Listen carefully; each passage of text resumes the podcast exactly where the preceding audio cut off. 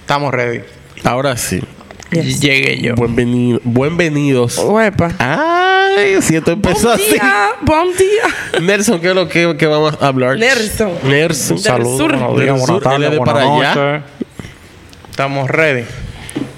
¿Estás emocionado? Yo estoy... Siempre cuando me toca a mí, yo Tiene estoy... dos Claro. semanas. Tiene dos semanas con este episodio listo. Tú tienes que romper. Yo iba a decir que tienes que romper, pero él siempre barre. Dale, amigo. Yo iba a hablar mierda ahora mismo. Trae la pala, ven, para que no hagamos reguero con todo este polvo. yo iba- What? What the ¿Con qué polvo, amiga? Miren, yo iba a decir. Ay, ay, no. ¿Será que me estoy proyectando? Ay, hombre. Vamos, amigo. Ay, eso. Oye, le quiero hablar de Pink Floyd y el álbum The Wall. Ay, Yo La pared. creo que ya estamos claros aquí, por lo menos en eh, In The House, de que yo soy un fan de la banda Pink Floyd. A mí personalmente me gusta por su manera en que eligieron hacer música y Tienes que pegarte al micrófono, Nelson. yo sé que tú no estás acostumbrado, pero we can teach you.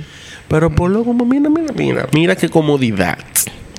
tú estás pegado a la mesa. Eh, tú te puedes pegar de la mesa. Yo estoy inclinada hacia la mesa también. Creo que no voy a respirar bien, no y sé cómo echar eso para ahora mismo. atrás. Porque no estoy apretado tampoco. Haga boobs y yo estoy pegado al micrófono. Lo que pasa es que tú tienes a Patricia al otro lado haciendo contrapeso. Si yo empujo a este lado, la mesa se va a mover. Moving on, continúa, disculpa. ataco. Ay, Dios mío. Dale, mi amor, con The Wall. Ok, decía que a mí me gusta mucho Pink Floyd por cómo suenan sus canciones, la música, cómo eligieron hacer las composiciones. Y también, además de eso, las letras de las canciones, como los Sí. temas que ellos eligieron tocar en cada una de las canciones. Desde el principio se notaba que había como una crítica social muy fuerte y como que una invitación al autoanálisis. Era el tipo de el estereotipo de, de joven adulto. Sí, es un- es un- el concepto está muy bueno. ¿Qué El de, de The Wall. Sí, está, está- está tratando de que cada persona como individuo se no acepte la educación o no acepte la vamos a decir la idiosincrasia de, de la sociedad como la Las, única norma- las normativas. buena y válida, ¿no? Sino que cada Claro. quien tenga la libertad de poner bajo una lupa cada cosa que se trata de, de El enseñar. cuestionamiento, el pensamiento crítico. Claro, eso mismo. Eso mismo. Muy bien. Tú ves, por eso, por eso es que Pink Floyd es una, para mí una banda de iniciación. 100%. Por eso es. Cuando tu etapa de Pink Floyd tiene que ser entre los 17 hasta los 22 años. Pero todavía hoy en día, o sea, yo- lo que pasa es que uno se No, jalta. porque la iniciación puede venir tarde también. Ah, bueno, sí, full, pero cuando tú eres un, un adolescente, que cuando tú estás haciendo la adolescencia, que tú comienzas a tener como todo eso cuestionamiento de por qué estemos, por qué somos lo que somos, por qué somos pobres. Tú sabes. Y si ya tú no lo necesitas porque ya ellos hicieron lo que le tocaba ¿Tú hacer. entiendes? Y ya tú, la forma de, que tu forma de pensar hoy en día, eh, vamos a decir que es un resultado de que tú tuviste una iniciación en aquel entonces, de tuviste una experiencia escuchando Pink Floyd. Ya tú no necesitas repetir de nuevo sus discos, porque no, No. son discos de fiesta. Que ya no te hablan. No son discos para un rato de que entre ¿No te gusta Pink amigos. Floyd, amigo? Mm. Tú puedes ser honesto, tú lo puedes decir duro en el micrófono. No los critico, no, No, y nunca he tiene dicho su que valor son- agregado. son- claro que sí, Claro. pero no me muevo en la caja de bola. Bueno. Pablo no está aquí para moverte, alguien tiene que moverte. El diablo, coño. Ay, Pablito, Nelson se ha puesto, Nelson se ha puesto. Y te dicen que soy yo que lo estoy dañando. Oh, wow. Es increíble, amigo. Sí, sí, yo que lo estoy enseñando, te estoy enseñando súper bien, amigo. Estás superando al maestro. Deberíamos vender un curso entonces de cómo oh my God, a workshop. En vez de karate kid, pajare kid. Sí. Seguimos, sigue con el. Dale, sensei. Seguimos. Entonces, la banda comenzó, la- lanzó su primer álbum en 1967 y desde entonces ha sacado ya 15 álbumes. Su último disco se lanzó en el 2014. Álbumes. Estamos ¿Oyeron? aprendiendo a hablar ya. ¿Oyeron? Sí. Yo, yo sabía ya. Ah, Las personas que estudian. ya tú sabes. Paulina gastó su cuarto en barde. Yo tengo mi título guardado ahí, tú sabes, ahí abajo del colchón. hacer todo el mundo. Cuando no yo, pero en Paulina. En los inicios, eh, sus álbumes fueron muy experimentales, incluso escuchándolo hoy en día, son como difíciles de entender porque la idea de ese entonces era romper la estructura de la composición sin tener muy claro cuál era el norte, dónde, cómo se supone que queremos sonar, sino más bien cómo, cómo no queremos sonar. Entonces, ustedes escuchan los primeros tres discos de ellos, son, son como, no son para disfrutarlos, son, No. son discos muy, un poco pesados o raros. Entonces, con el paso del tiempo, ya aprendieron ya a escribir y a transparentar sus ideas en letras para las canciones, a un punto tal que ya fueron convirtiendo en portavoces de los males que consideraban eran necesarios reevaluar por la sociedad en aquel entonces. Sí, podría decir que ya se- nos libramos de eso, de, o de esos problemas. En el 73 lanzaron su disco Dark Side of the Moon, que fue cuando el futuro de la banda cambió por completo. Claro. Eh, el público comenzó a conectar muchísimo más con su música porque fueron, su- sus ideas eran más alcanzables. Y eh, este álbum, que va a necesitar un episodio aparte, tal vez en un futuro, en un par de años, lo, me, Cuando los fans los... me inspire a hacerlo porque realmente fue un Cuando los fans lo disco. pidan. Un par de años. Un par de años, dos semanas. ¿Qué pasa? No, no, que qué bueno que tú te te proyectas a par de años. gracias. Par de amigo. años, claro, pero. eh, Por No, Dios. señor. pero, ok. I need this podcast. I mean, Eh, el álbum en sí, sabes que eh, Dark Side of the Moon realmente fue eh, una influencia para toda la música del mundo. Ya lo saben. Rompió barreras en ese entonces.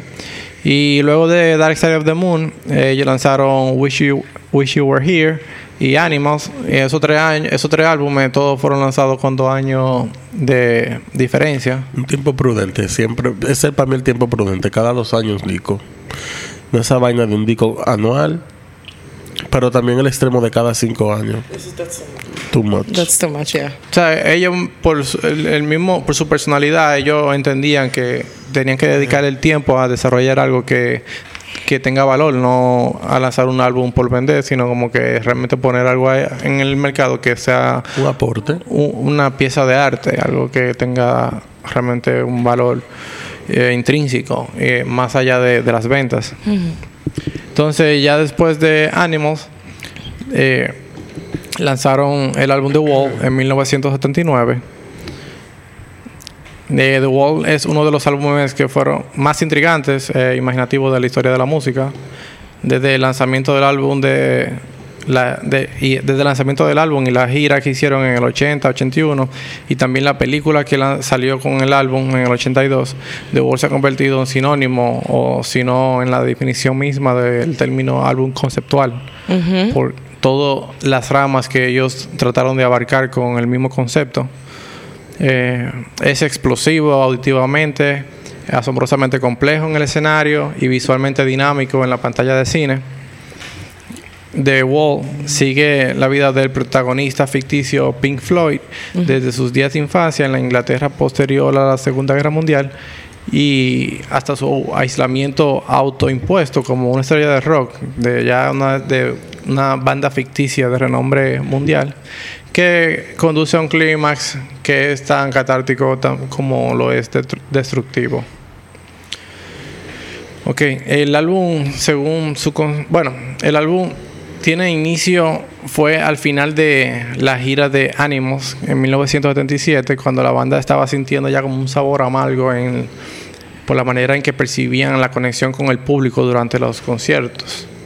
La banda había comenzado principalmente con conciertos muy pequeños por su estilo de música no estaban jalando tanto público entonces los conciertos eran íntimos y ellos eso lo disfrutaban porque estaban haciendo como la contracultura Este es llorar de todos los artistas. O sea, de que comencé, de que bien heavy, Coño, pero entonces, ¿para qué- se y quieren cuando se pegar? va subiendo la popularidad, van llorando. Perdón, Cristian. No, pero eh, en este entonces, cuando ya yo estaban en, en el álbum, en la gira de Animals, que fue el álbum anterior de The Wall, eh, la situación se salió un poco de control porque estaban llenando estadios, estadios gigantes. También es malo. And what about that? No, O sea, lo malo ahí era que ellos, por el estilo de música que ellos proyectaban, que era como un discurso eh, cantado, por así decirlo, el público no entendían o no aceptaban que el público no se callara durante los conciertos, que no pusiera atención a la música, que no, que no Mira. disfrutaran. y eso que no había celular en La esa época. Se hubiesen matado. Se matan. No si hubiera celulares, estuvieran callados todito y por lo menos. No, la gente no, No, se calla baby, igual. la gente no se calla. Pe- Pero peor. mira, mi tema con eso es, es lo siguiente.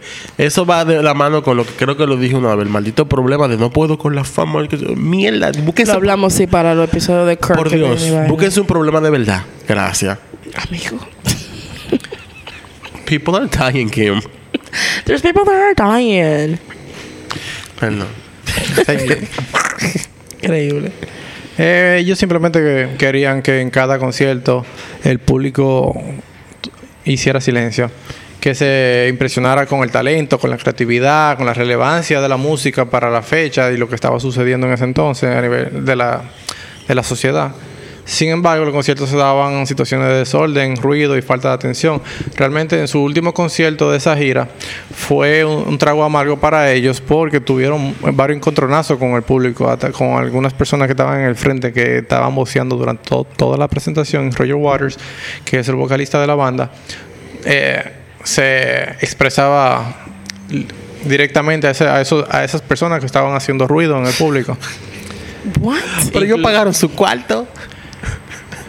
Sí, pero la vamos a decir, tú pagas tu cuarto, vamos a decir que tú vas a una obra de teatro y la obra de teatro hay unas reglas, una norma. Tú las respetas porque si no te sacan. Pero espérate. Dentro de las... En la taquilla decía atrás, no se puede cantar. Había letrero que decía... No era cantar, No se puede cantar. no era cantando, era haciendo bulla, ruido, desorden. Ah, bueno. Igual, es un concierto de rock. The Rock. De rock. Yeah. No sé, mira. Eso está...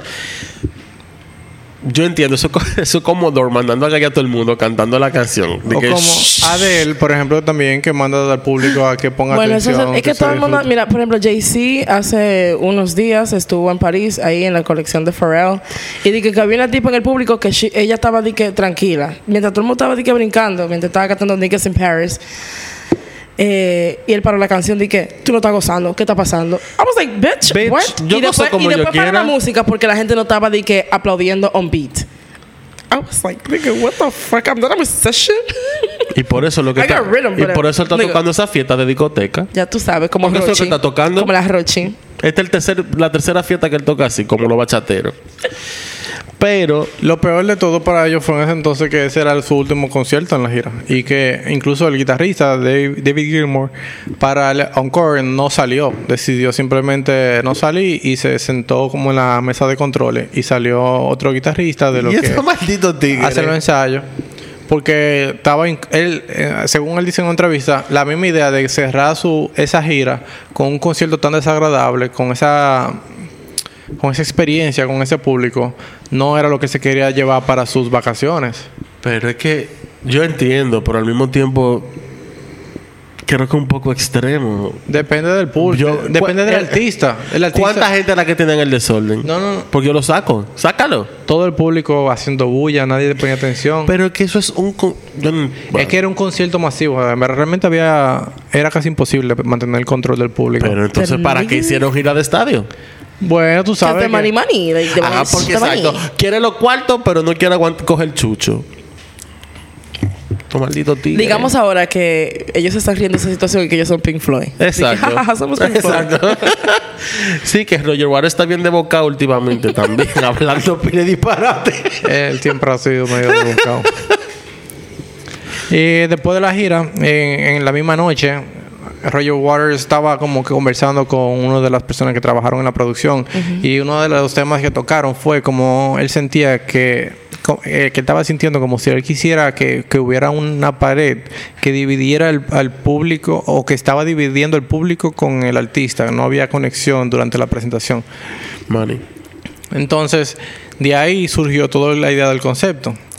Mientras la idea original, bueno, Está buenazo ese Sí, concepto. es está súper atemporal. Porque ahora mismo muchos artistas, o sea, de la época de ahora, contemporánea, están de que, señores, ustedes van a los conciertos, lo que se la pasan es grabando, como que disfruten el concierto. Sí, ese es otro Para mí eso no tiene sentido. Grabar el concierto no tiene sentido. ¿Para qué Como que yo sé que tú quieres tener el recuerdo y cosas, Ey, pero... Tú puedes grabar un pedacito de Tú tu puedes canción grabar una favorita. canción, loco, pero el concierto completo. Me pasó. Hay en, gente- en Bad Bunny me pasó que todo el mundo. Yo lo vi el concierto prácticamente con la pantalla del Hay frente. gente que hace live Ah, tú sabes, mi amor, los Beyoncé fan, los enfermos, que hacen live todos los días. Mala, yo no creo. puedo. El mismo concierto.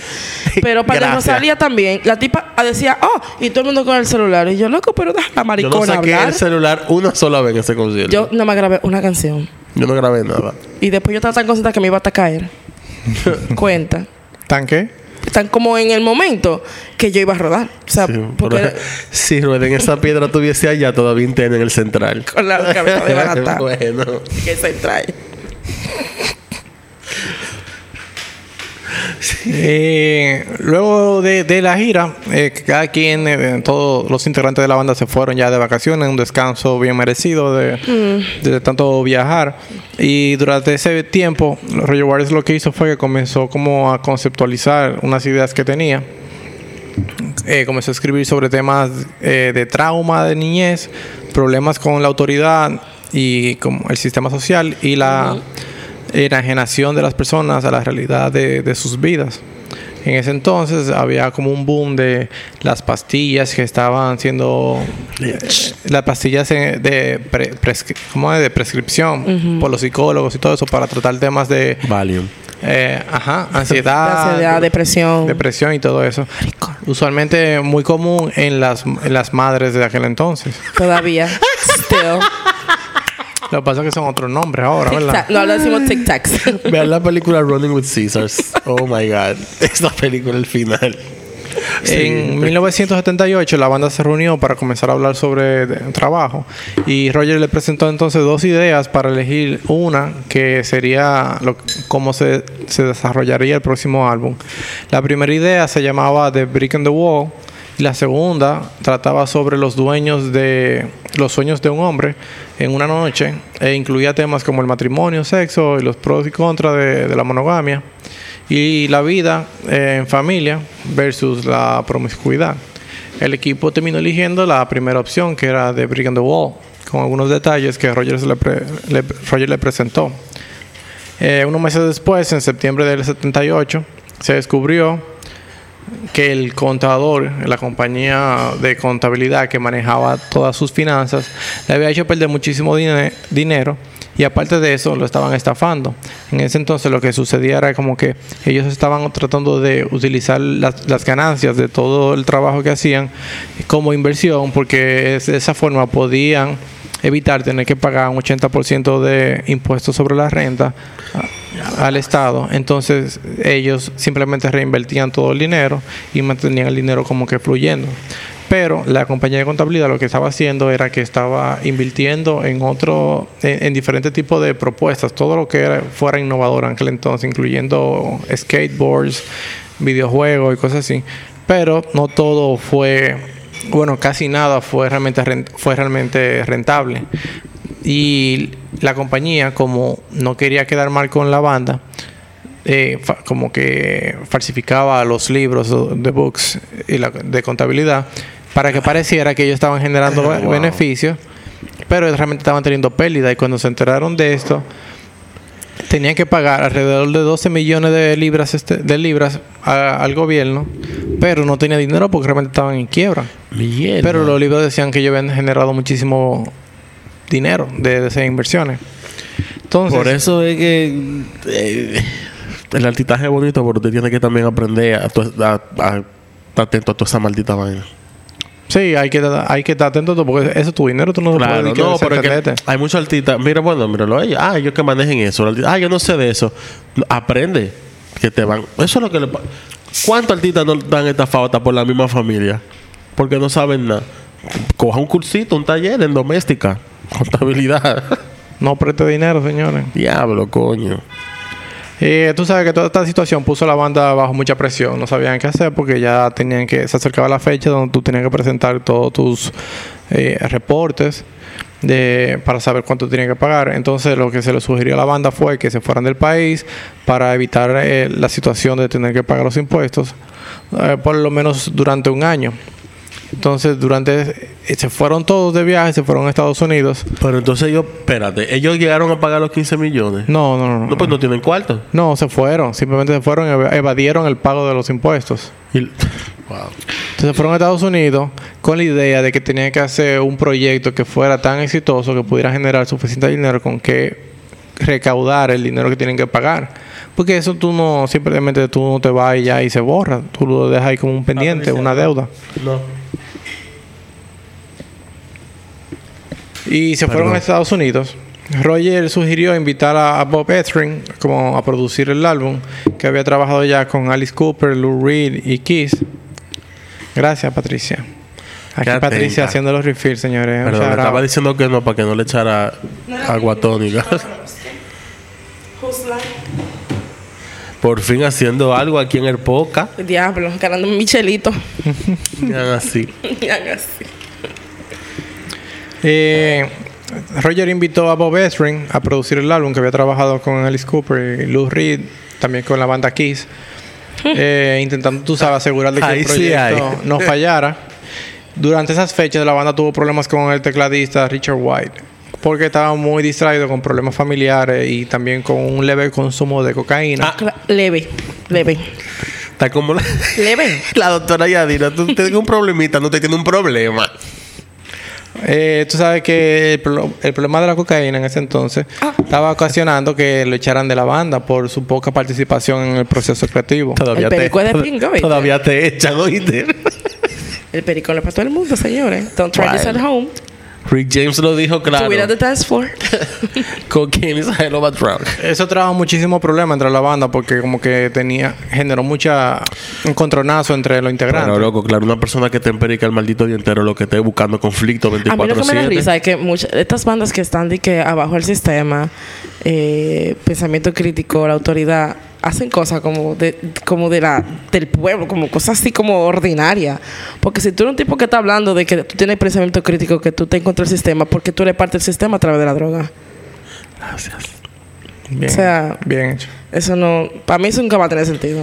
O sea, tú eres parte de la maquinaria ya de la droga y del vicio y la Bueno, mierda. sí, y- tú eres una estadística, viejo. Cállate la boca. Y, y para sazonar un poco más lo que tú estás diciendo, poner más énfasis, tene- tenemos que recordar que teníamos un vocalista antes que era el líder de la banda, Sid Barrett, que terminó ya tú sabes. paranoico, loco, De- esquizofrénico, Ay, hombre. Sí. que se terminó desapareciendo. Sí, de granado. No se sabía su paradero. Es que es, lo que yo digo, es como que mira, tú eres tan woke, pero Fucking tú te haces droga. Vete maricón, vete para carajo, coño, con tu discurso. En ese entonces, Richard, eh, cuando Roger presentó el proyecto, él dijo que él iba a ser eh, el único productor. Eh, él y David Gilmour, el guitarrista, porque necesitaba de David, porque era como la parte más musical de todo el proyecto, era quien tenía más, eh, conocimiento, conocimiento. de música. Y Roger tenía más, eh, te- era más talentoso en las letras. Tenía más sensibilidad al escribir. Ok. Sí, exactamente. Entonces los otros dos era, estaban más al margen. Entonces Roger dijo como que no, mira, este proyecto, y la única, la producción solamente va a quedar entre David y yo. Nosotros dos, exacto. Y los otros estaban pidiendo como que se le pusiera también para que beneficiarse de, lo- de los de las ganancias del disco. Pero Roger se negó rotu- rotundamente, dijo que no, que no iba, y además de que ellos no estaban aportando lo suficiente, que no tenía sentido de I que- can understand that. Perfectamente. Bien de project management. Lo que te digo, cojan su cursito. Sean altitas, pero cojan su cursito. Eran los 70. O sea, ¿qué te digo? Eran los 70. La gente lo que estaba era fluyendo. no había de que La gente cogía su curso. no había educación online. Sí, pero es que toda esta banda fue como que vamos a hacer una banda y vamos a educación a fluir. domicilio. Y por correo. Sí, muy útil que era. Sí, pero la vuelvo y repito, la mentalidad de la época era de va- vamos a hacer una banda y vamos a fluir. Y por eso era que muchos tenían problemas con la fama después, porque diablo, o sea, ¿qué? Porque no se puede fluir en un maldito desorden. ¿Oyeron parte hippie? Ouch.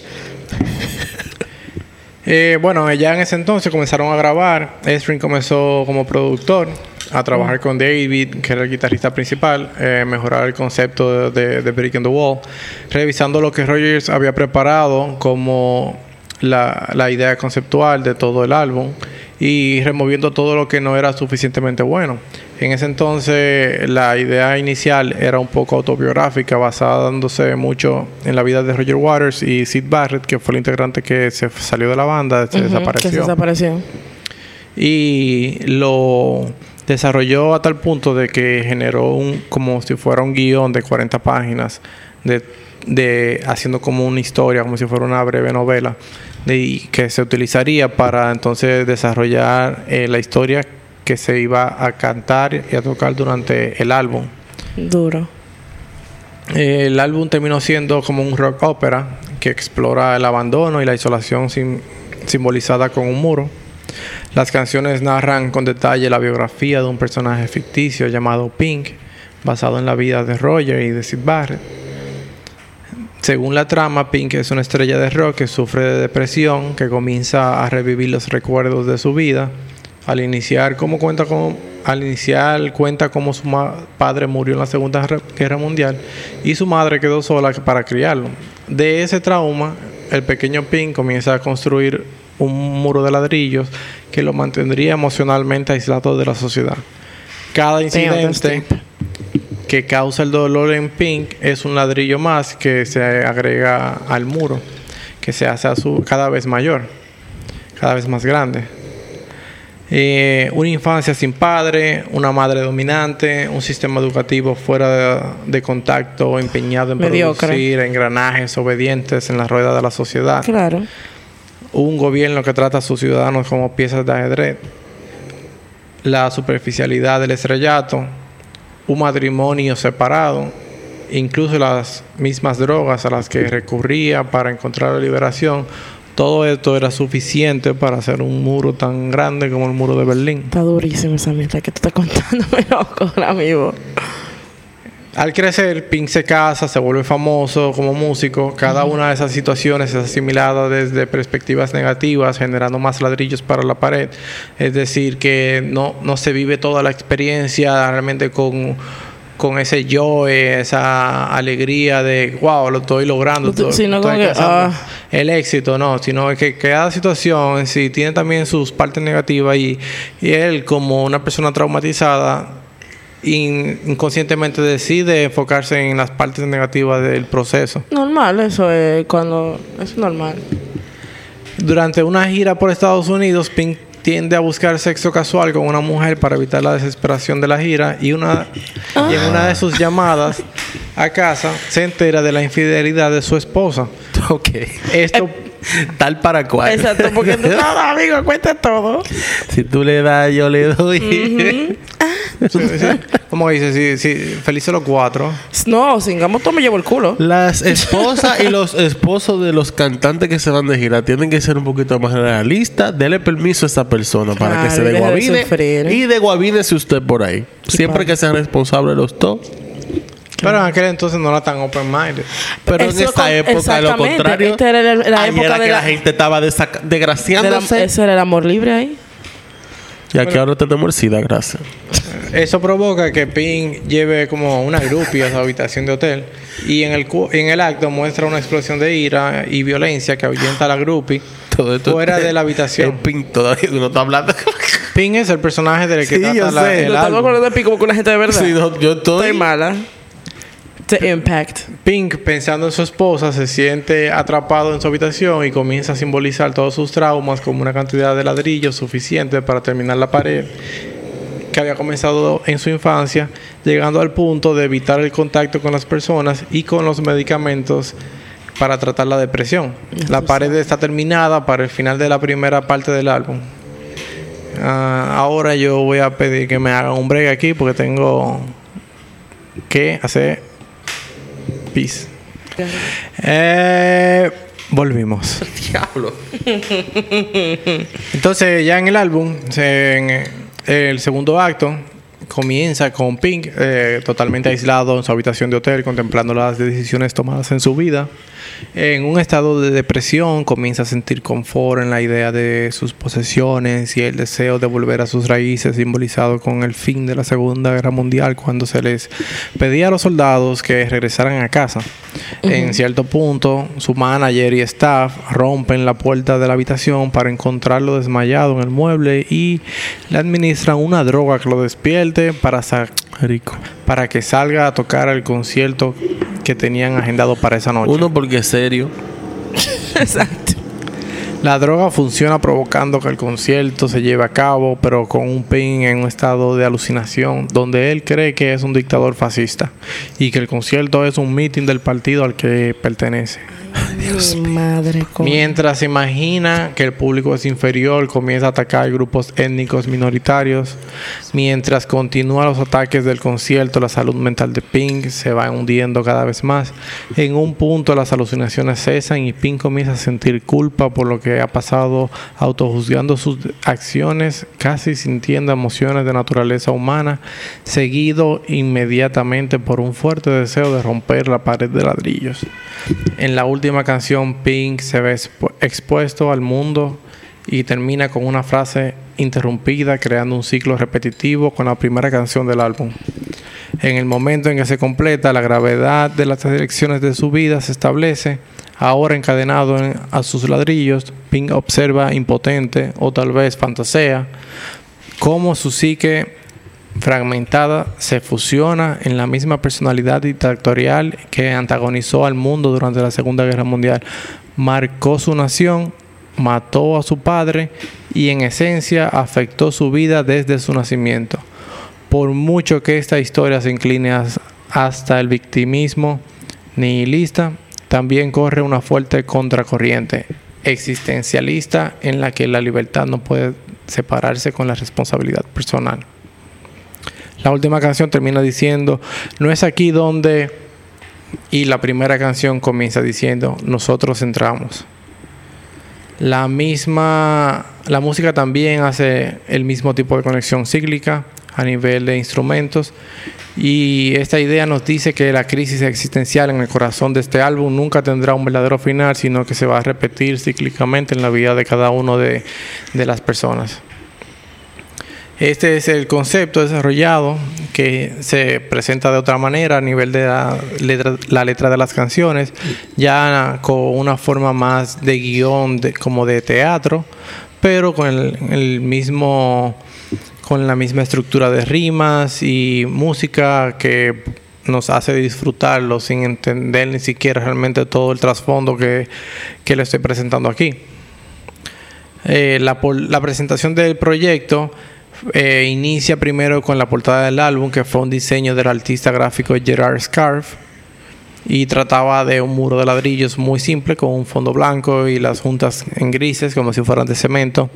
Más adelante, en las próximas ediciones, se agregó también el nombre de la banda y el título del álbum en la letra del, del mismo Gerard, como a, a mano alzada. Eh, también en el interior del álbum se pueden apreciar otras animaciones eh, representando los personajes que se mencionan durante toda la historia que se desarrollan en las canciones. Según Gerald, en una entrevista, la portada fue algo muy sencillo si lo comparamos con todos los trabajos que tuvo que realizar para los conciertos y también para la película. La gira se inauguró en Los Ángeles el- en el 7 de febrero de 1980. Mientras la banda tocaba, se construyó gradualmente una pared de ladrillos de cartón de 40 pies entre ellos y la audiencia. Mientras ellos iban tocando, había un grupo de, de staff ya de la producción que iba entrando y colocando los ladrillos como un, un grupo de albañiles, pero los, ladrillos eran gigantes, eran, eran como realmente una Claro. escala mucho más grande y mientras ellos iban avanzando con el curso de las canciones, se iba armando el muro Se iba subiendo esa pared.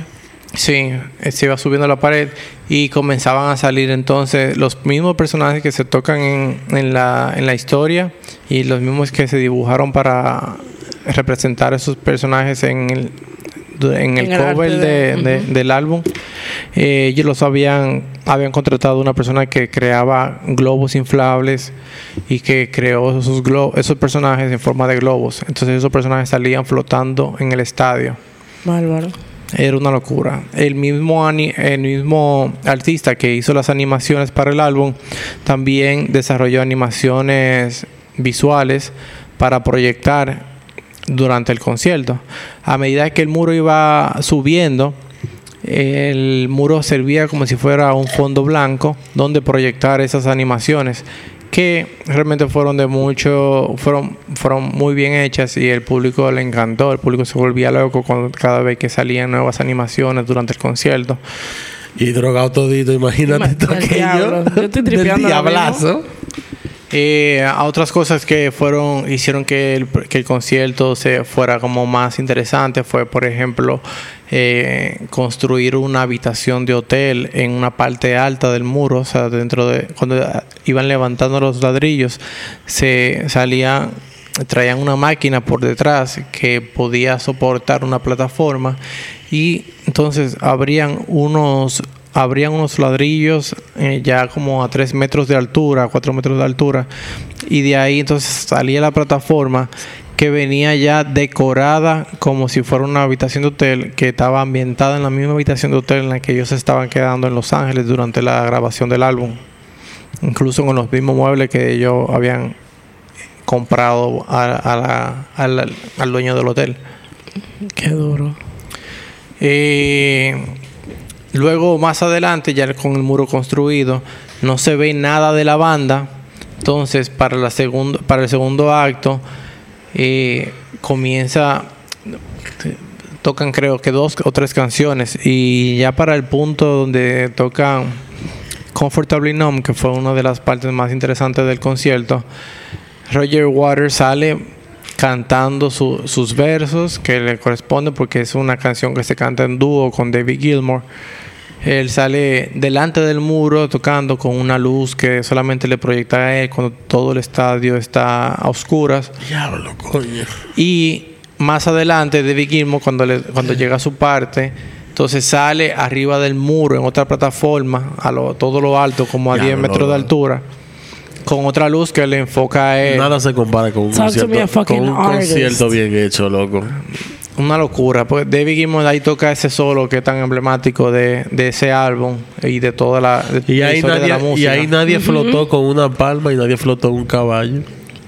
Diablo, amigo, what the shade. No, pero al principio del no, pero al principio del álbum, al principio del concierto, antes de, de ellos salir al escenario, lo primero que sucede es eh, que tienen como si fuera una avioneta, un- una simulación de una avioneta amarrada con cables, que salía desde atrás del estadio, iba como en dirección al, al escenario y se estrellaba en el escenario, botando chispas y fuego y eso. Y así como comenzaba el concierto. Otra de las partes interesantes fue ya a medida, a mediados del segundo acto, que eh, todo el muro se viene abajo, lo derrumban, ambientado por los mismos, las- eh, el sistema de sonido que tenía grabaciones de muros cayéndose y como Claro.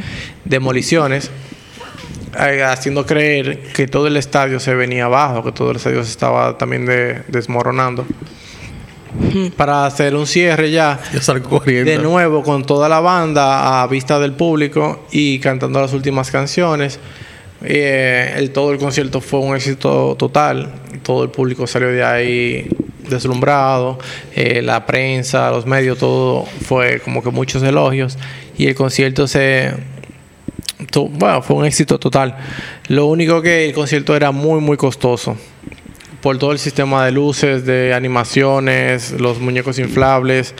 No era una producción que tú podías transportar a cualquier parte del mundo. Entonces hicieron como 30 presentaciones, creo que en Los Ángeles. Nada más. Coño. Eh, hicieron otras presentaciones en, en Inglaterra, pero no podían hacer como una gira por todo el mundo porque la, Costaba mucho dinero. la gira anterior la habían ido a África, habían ido a Asia. Bueno, la hubiesen podido hacer, pero sí es una logística complicada.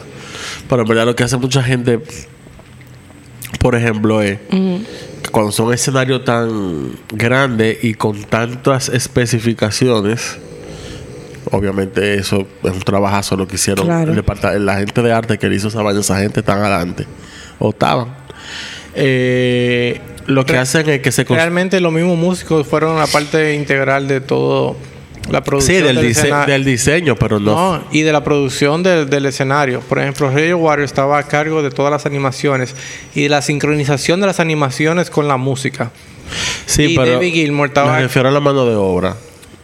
Sí, pero ellos ensayaron durante un mes completo eh, la montura del escenario para que todo salga sincronizado. En ese entonces no había computadora y todos los medios que utilizaban era casi... Claro. Radio, en su totalidad era análogo. Era todo un tema de cues y, y cuándo pongo esto y cuándo pongo aquello. Y A lo- todo eso llevó, eh, fue, todo eso ameritaba mucho de ensayo. A lo que yo me referencia era la mano de obra que en verdad montar esa maldita vaina tiene que ser una fucking pesadilla. Eh, lo que hacen muchos artistas es que hacen dos escenarios idénticos, se hace todo el doble, y en lo que están cantando hoy en Alemania se está subiendo al mismo tiempo en En el próximo país. concierto. That makes sense. precisamente por el tamaño de la producción, porque se toma mucho tiempo. Y obviamente lo que se hace es que, en bueno, todavía en cada país se contrata un crew también. Pero habrá que ver, no, o sea, estoy hablando de ahora, estamos en otro tiempo, donde las cosas no estaban como van ahora, necesariamente. Digo yo, ¿sabes? No, ahora yo vea, los artistas viajan también con un crew grande que sirve como director Sí. de cada tema. Hay un crew específico, pero hay un crew que se contrata en cada país, que son los que van a hacer la montura al final. Pero el montaje de que la montura. Bueno, no me montó una montura. Eh, pero no sé. para mí eso fue eh, a mis opportunity, no haber llevado eso al mundo completo, en verdad. Realmente yo debí, creo que lo que pasa era que era tan, realmente era muy costoso y para el precio de las taquillas, si tú querías que se llenara el lugar, tú ibas a tener que poner, La gente, lo hubiese, la gente lo hubiese pagado. Por el boca a boca la gente lo hubiese pagado. Bueno, la gira le costó a ellos en ese entonces, que era en el 79, eh, en el 80, eh, 1.5 millones de dólares. Era muchísimo dinero. Todavía yo no cojo. Y recuerda que recuerda que ellos estaban tratando también de recaudar, o sea, de recuperarse del De las tema anteriores. de la deuda que dejaron en, en De los Inglaterra. 15 millones de libras esterlinas que debían. Ay, Dios mío. Pero, en verdad, para mí es una- fue una oportunidad perdida no llevar eso a todo el mundo. Yo creo que eso se lo pudo haber buscado a la vuelta. Eh, y ellos hubiesen vendido la taquilla. Al final, lo que. Por más. Mira, hoy en día que están redes sociales, que está que sí o qué, que te. Mire, todavía hoy lo que más funciona es el boca a boca. That's right. Ujú.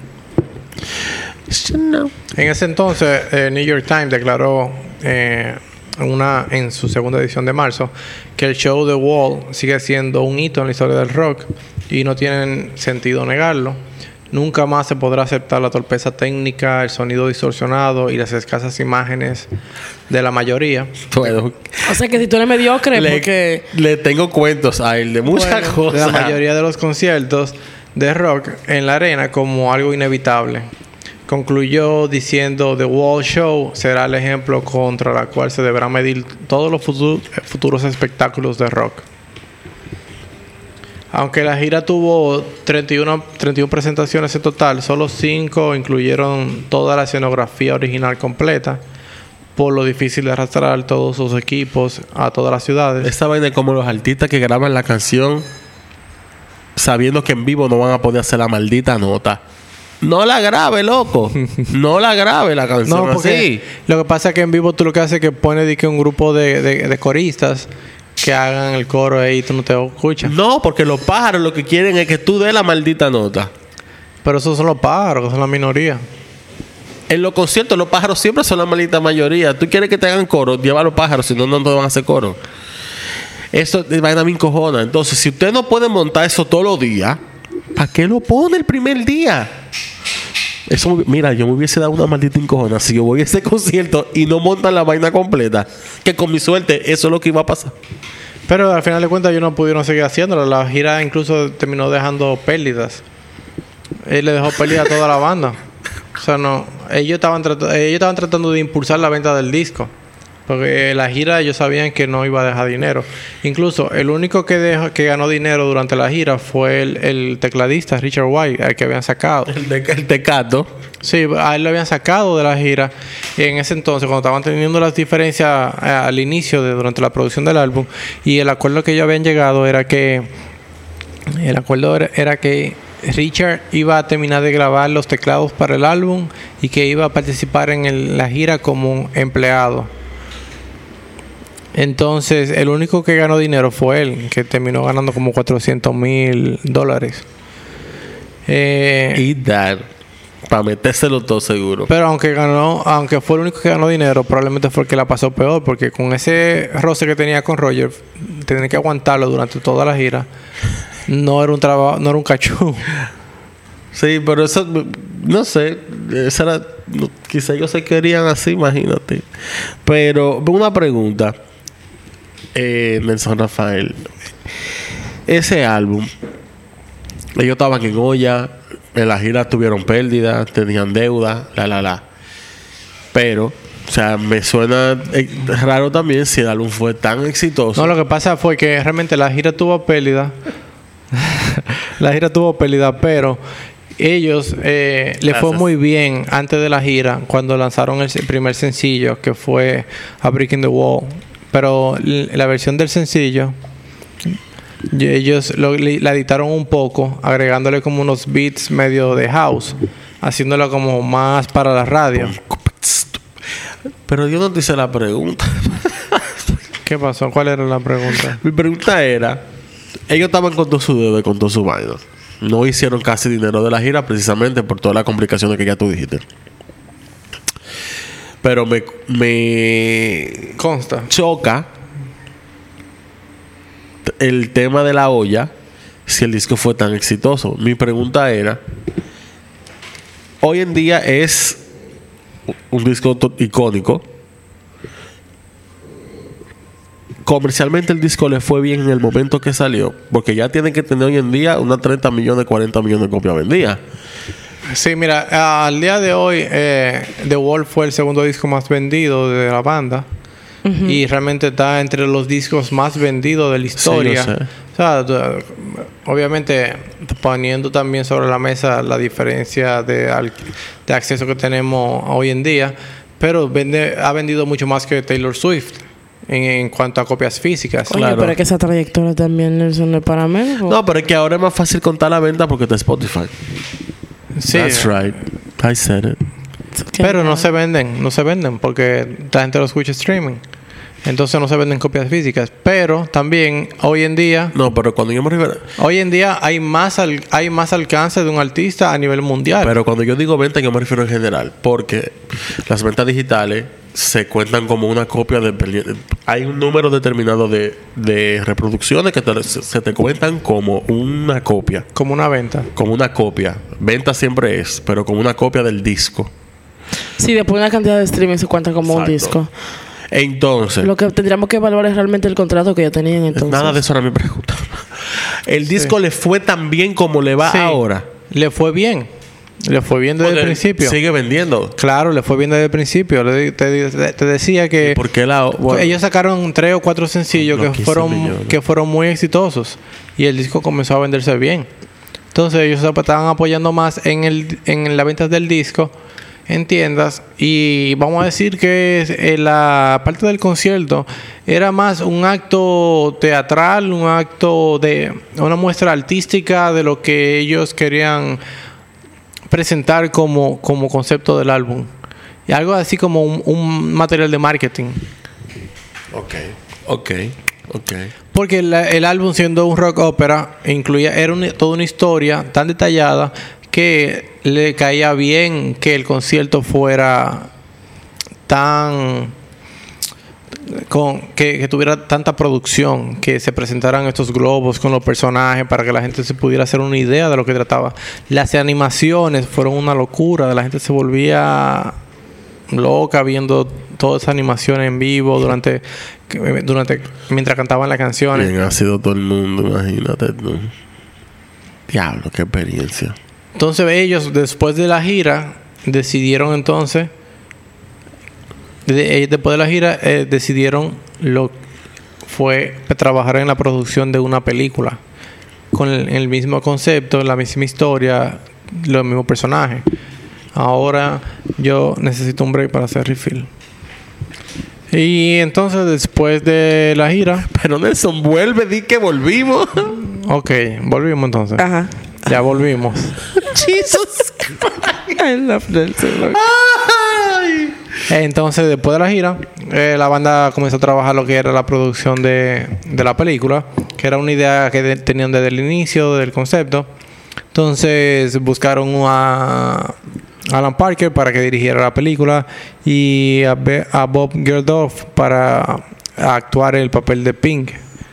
Entonces, eh, una de las fases iniciales, obviamente, de toda la película es buscar los fondos, lo que trajo mucho, muchos problemas porque realmente nadie quería invertir en la película pensando que era una película más de un concierto, una, película de, de música en vivo. Y lo que ellos tenían en mente era algo mucho más desarrollado. Realmente era, tenían todo un guion con una historia y al final de cuentas, el quien hizo de, de productor, que se me fue el nombre ahora, eh, había fue el mismo director de Fame. Él hizo de productor en esa película. Entonces, él lo que hizo fue que acudió a MGM. Eso no es de niño. Eh, Fossi. No. No recuerdo el nombre de él. Entonces eh, fue a MGM, eh, presentó el proyecto y MGM, como estaba fascinado con todo el éxito que tuvieron con Fame, le, Ah, ya, Alan Parker. Ok. sí le, le proporcionó los fondos, 12 millones de dólares, para Alan que Parker. pudieran producir la película. Y eh, la película quedó excelente, agregaron muchas más animaciones de las mismas que habían utilizado en los conciertos. Y, eh, utilizaron El arte está buenísimo, loco. y recrearon parte de las animaciones también como en la película como si fuera parte de un live action. Eh, hubo combinación en escenas también de los actores con animaciones de fondo y cosas así como que se conjugaban todos juntos en una sola en una misma toma. Y la película fue un éxito. La película fue presentada en Cannes, recibió premios. O sea, se presentó en Cannes, pero no compitiendo. Pero recibió premios de mejor sonido, de mejor música. Eh, estuvo compitiendo en el 82 con E.T. extraterrestre en cuanto a ventas. Ya eso fue cuando, eh, cuando la llegaron a presentar en los cines. La película fue muy buena. Yo, ya Está le- en Prime. yo la he visto, realmente a mí me gusta mucho, porque es una película que medio experimental, no, no tuvo nada de diálogos, sino que ellos utilizaron las canciones como para que sea la letra de las canciones que, Que cuentan la historia. que cuenten la historia. Y, con, y el actor Bob Geldof era un actor de... Fue Bob Geldof el actor. Sí. Sí. Ya, la verdad, ese tigre todo. Entonces, él, él, era, él era músico o tenía una influencia de punk y actuaba en Sí, música- claro que sí. Bob Geldof en el episodio de Life 8 que Así hicimos es. de Queen, Bob Geldof fue el que hizo Life 8. Así es.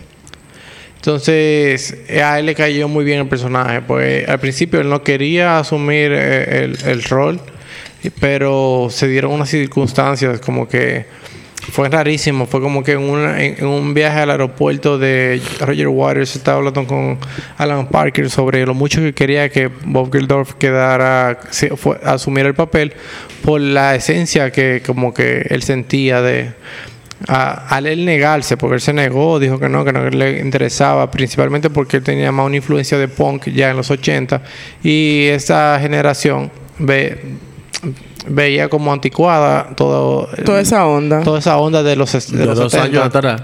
No puedo. Sí, no, pero tú sabes que estaba cerrando una generación, pues ya sí, era una era que se estaba cerrando para abrir la otra. entonces ya yo no lo ya él no lo veía bien, entonces no, no le interesaba. Pero esa misma negación fue lo que lo hizo más atractivo para el personaje.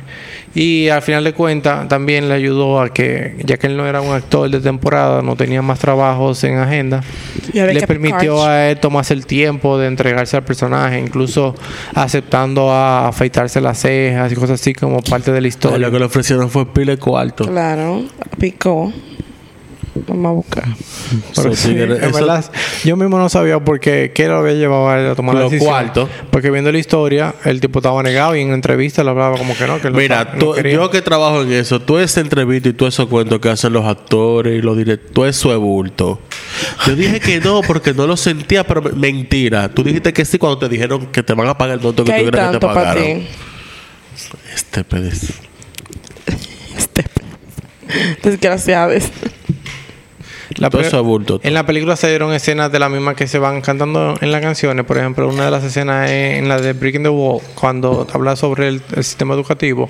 Que están los niños Y- con y careta. están todos los niños con careta. I love that. A mí si me gusta, bueno- en una correa transportadora como de una fábrica. A pesar de lo que dije en sí, la en película. filita, Ajá. claro. A pesar de lo que dije en la película, a mí me gusta, en verdad. Pero seguimos.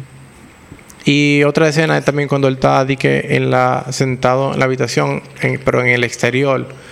Y está como todo ese ambiente de guerra alrededor. Pero es como si fuera él alucinando.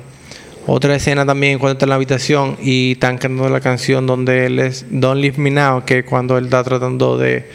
Cuando él está confrontando la situación con la esposa, que después de haberse enterado de, de que le están pegando los cuernos.